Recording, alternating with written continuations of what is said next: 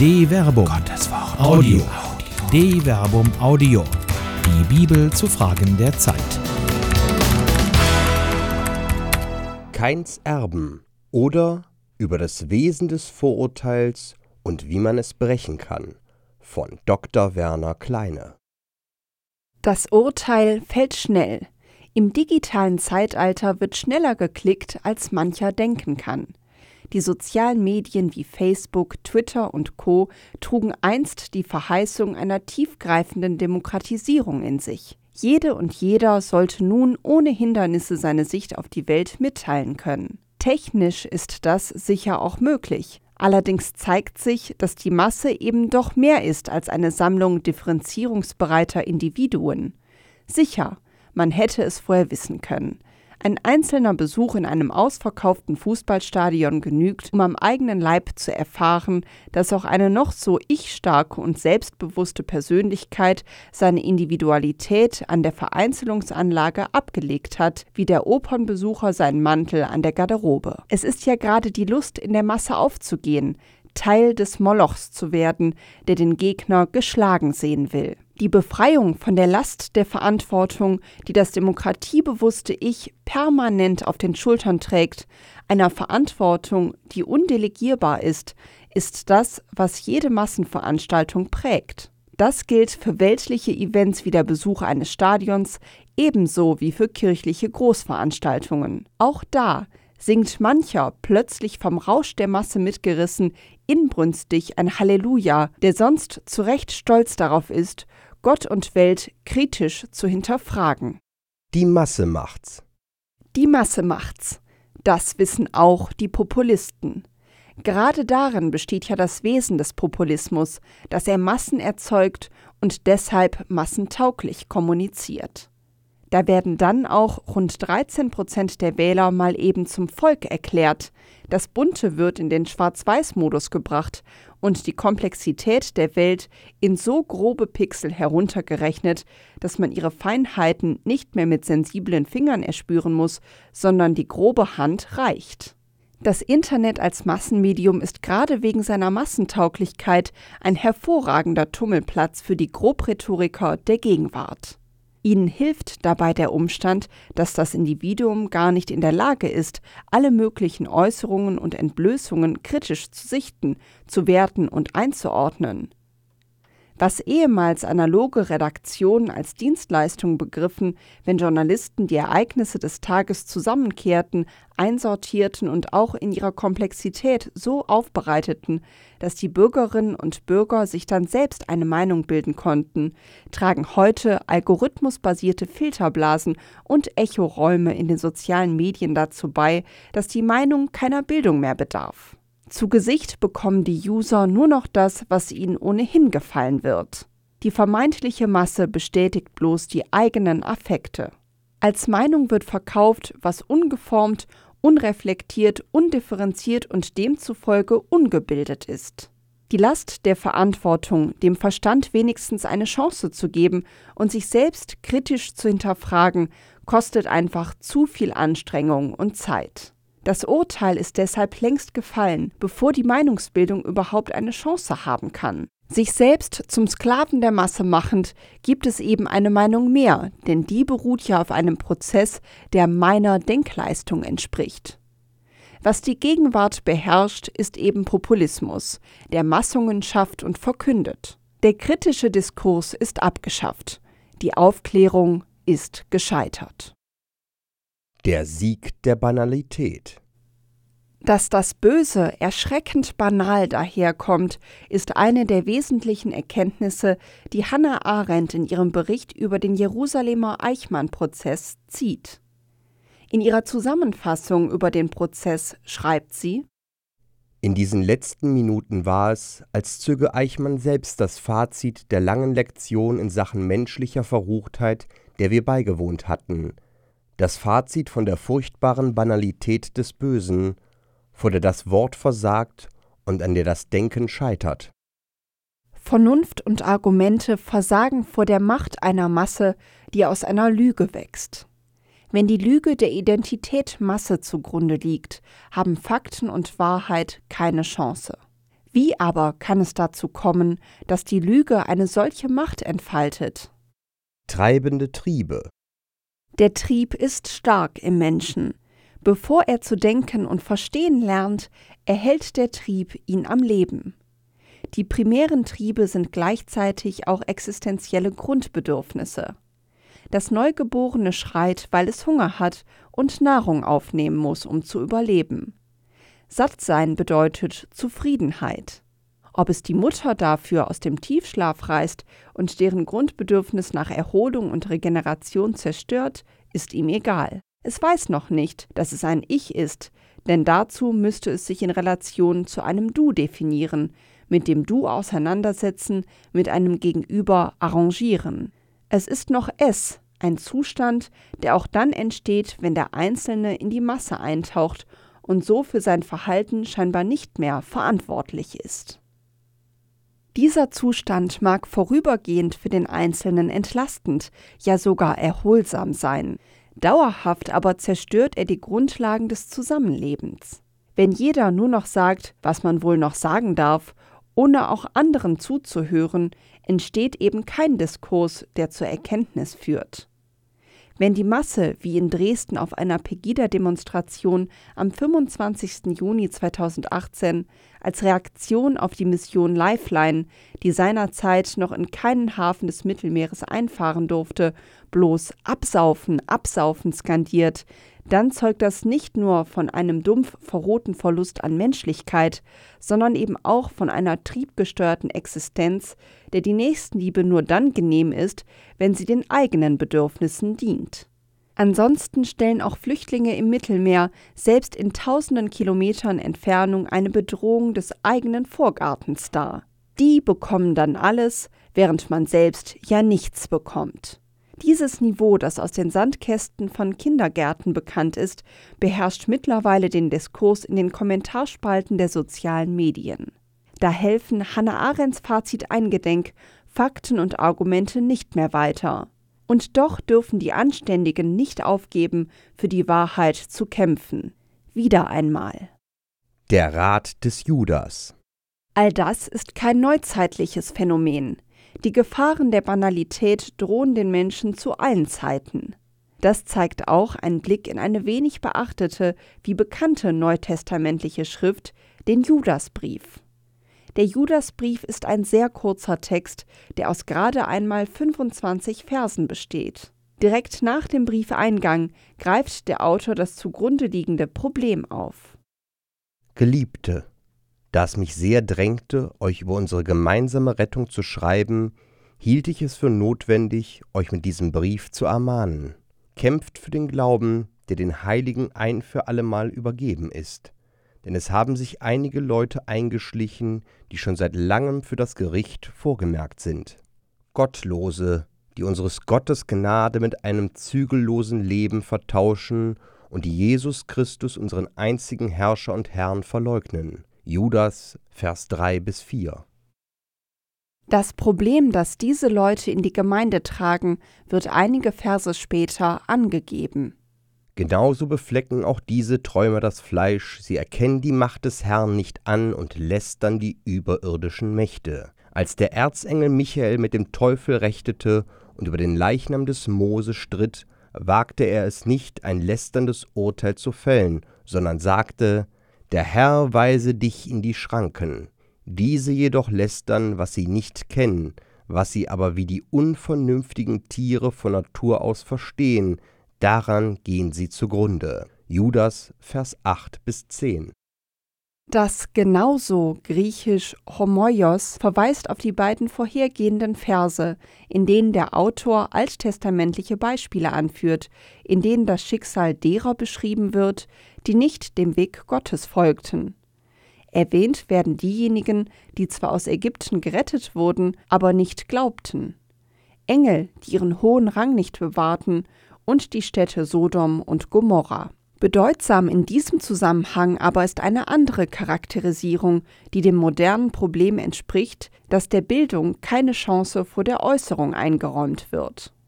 Der Autor des Judasbriefes bringt als Vorbild den Erzengel Michael in Anschlag. Er bildet den Gegenpart zum Teufel, griechisch Diabolos, mit dem er über den Leichnam des Mose streitet.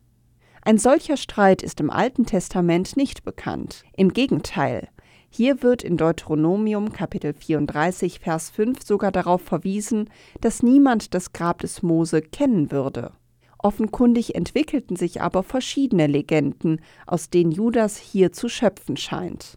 Die Tradition der Kirchenväter bezieht sich auf die apokryphe Schrift Himmelfahrt des Mose, Assumptio Mosis, aus deren erhaltenen Fragmenten eine solche Streitszene heute aber nicht rekonstruiert werden kann. Auch die Ursache des Streites bleibt deshalb im Dunkeln. Möglicherweise geht es dabei um den Mord des Mose an dem Ägypter. Siehe Exodus Kapitel 2, Vers 11 bis 12. Wichtiger als die Frage nach der Ursache für den Streit zwischen dem Erzengel und dem Diabolos ist die Reaktion des Erzengels an sich. In Ermangelung exakter Kenntnis über die Hintergründe muss man sich eines Urteils enthalten, schon gar eines lästernden Urteils. Alles andere ist so gesehen nicht nur ein Vorurteil, das ohne Kenntnis getroffen wird, sondern triebhaftes, ja animalisches Verhalten, an dem die, die so handeln, letztlich zugrunde gehen. Denkmal kein. Mit einem Weheruf leitet der Autor des Judasbriefes im Folgenden eine Auflistung von Beispielen an, an denen der geneigte Leser nicht nur erkennen kann, dass ein solches triebgesteuertes und vorurteilsvolles Verhalten nicht nur zu den Grundgefahren menschlicher Existenz gehört, er zeigt auch die Folgen für seine Gegenwart auf. Wehe ihn! Sie sind den Weg keins gegangen, gegen Lohn sind sie dem Irrtum Biliams verfallen, der Aufruhr Koras hat sie ins Verderben gestürzt. Diese sind die Schandflecken bei euren Liebesmählern. Ohne Scheu prassen sie mit euch und weiden nur sich selbst. Wasserlose Wolken sind sie, von den Winden dahingetrieben.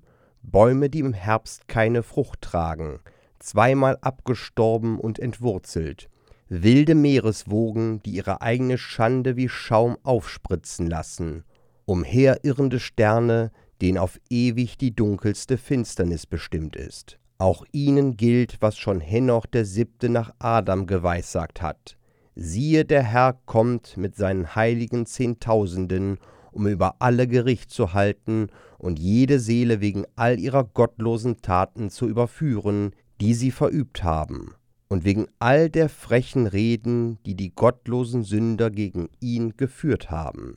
Sie sind Nörgler, unzufrieden mit ihrem Geschick. Sie lassen sich von ihren Begierden leiten, sie nehmen große Worte in den Mund und schmeicheln aus Eigennutz.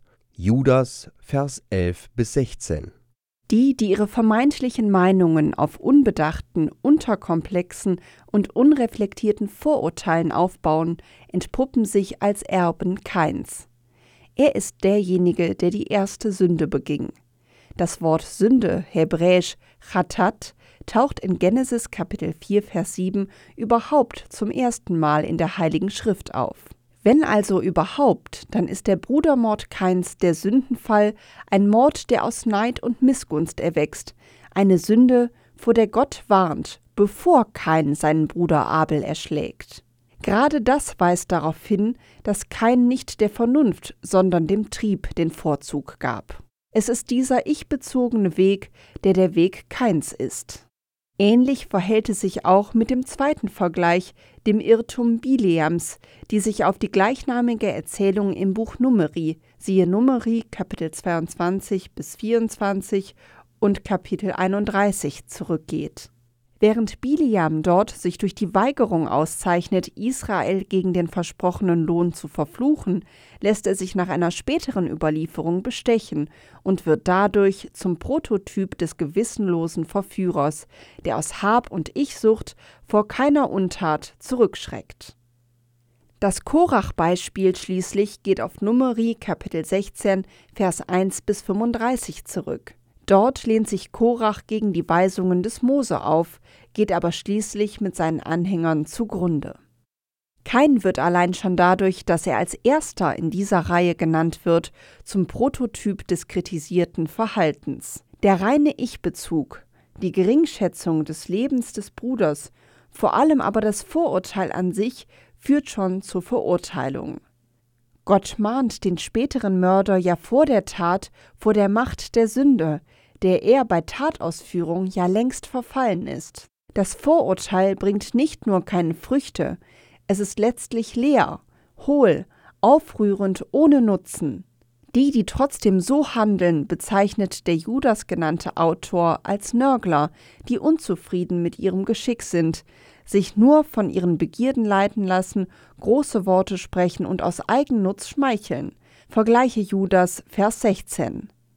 Eine Beschreibung vieler, die sich heutzutage schnell als Opfer stilisieren, sei es, weil sie als rechte Christen die Nächstenliebe als Schutz der Familie verstehen und deshalb lieber Menschen auf dem Mittelmeer lassen wollen, sei es, dass gut situierte Menschen mit nicht deutscher Herkunft im aktuellen Hashtag MeToo-Hype über von mehr oder weniger dummen Zeitgenossen verursachte Diskriminierungserfahrungen resonieren, ohne dabei zu erkennen, dass sie das in der Weise, wie sie es tun, nur können, weil sie eigentlich Privilegierte sind, so dass Jörg Villamasena nach eigener Auskunft ein Autor mit sichtbarem Migrationshintergrund feststellt, die Überhöhung des Opferstatus bestimmter Minderheiten sorgt jedenfalls nicht dafür, dass antirassistische Forderungen gesellschaftlich anschlussfähig werden, höchstens bei einer vermeintlich progressiven, wohlsituierten Mittelschicht, die sich längst von Verteilungsfragen abgewendet hat und ihren Wohlstandsscham affirmativ auf Minderheiten projiziert,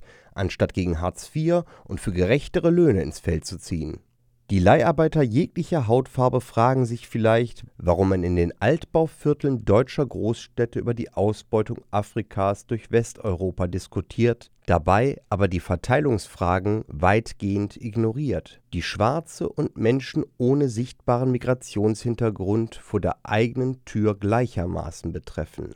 Nicht weiße Männer, die migrantische Perspektiven nicht verstehen, sind das hervorstechendste Problem dieser Gesellschaft sondern dass viele wenig und wenige viel besitzen.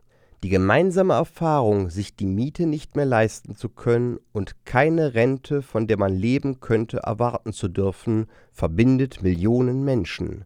Schwarze und Weiße, Homos und Heteros, Männer und Frauen. Es ist Zeit, wieder stärker Verteilungsfragen in den Mittelpunkt zu stellen, anstatt lediglich die identitätspolitische Anerkennung des eigenen Leids einzufordern. Endzeit ist immer. Die Menschheit ist im Laufe der Jahrhunderte zwar immer wissender, aber nicht wirklich weiser geworden.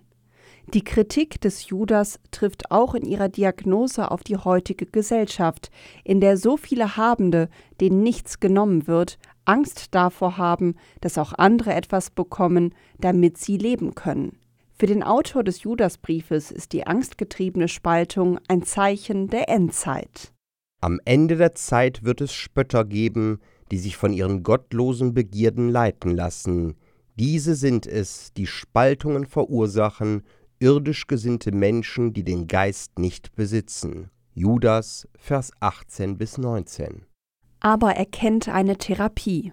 Ihr aber, Geliebte, baut weiter auf eurem hochheiligen Glauben auf, betet im Heiligen Geist, bewahrt euch in der Liebe Gottes und wartet auf das Erbarmen Jesu Christi, unseres Herrn zum ewigen Leben. Erbarmt euch derer, die zweifeln, andere rettet, entreißt sie dem Feuer, wieder andere erbarmt euch in Furcht, hasst sogar das vom Fleisch befleckte Gewand.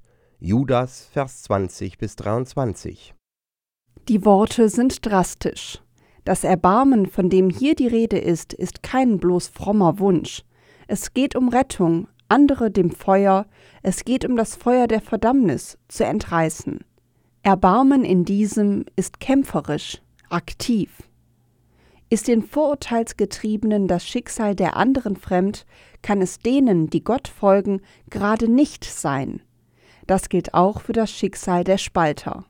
Gerade weil die Endzeit allgegenwärtig ist, können Christen nicht schweigen. Sie, sicher nicht nur sie, aber vor allem auch sie, dürfen nicht ruhen, laut die Stimme der Vernunft in Wort und Tat auszurufen. Sie müssen unermüdlich differenzieren, wo Populisten das bunte Schwarz-Weiß reden. Sie müssen um Gottes Willen, der die Welt erschaffen hat, wie sie ist, die Komplexität der Welt differenzieren und die Zaudernden tröstend lehren.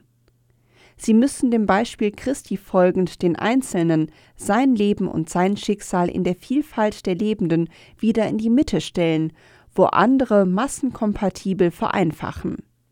Wer nur einen der Irrenden rettet, wird eine Welt gerettet haben. Und wie groß wäre es, rechte Christen wieder auf den rechten Weg des Evangeliums zu führen.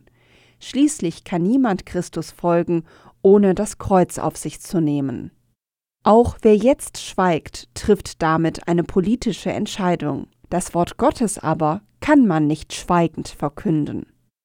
Dem einen Gott aber, der die Macht hat, euch vor jedem Fehltritt zu bewahren und euch untadelig und voll Jubel vor seiner Herrlichkeit treten zu lassen, ihm, der uns durch Jesus Christus unseren Herrn rettet, gebührt die Herrlichkeit, Hoheit, Macht und Gewalt vor aller Zeit und jetzt und für alle Zeiten. Amen. Judas, Vers 24 bis 25. Es ist wieder eine Zeit, in der es ums Ganze geht. Eine Produktion der Medienwerkstatt des katholischen Bildungswerks Wuppertal Solingen-Remscheid. Autor Dr. Werner Kleine. Sprecher Jana Turek und Marvin Dillmann.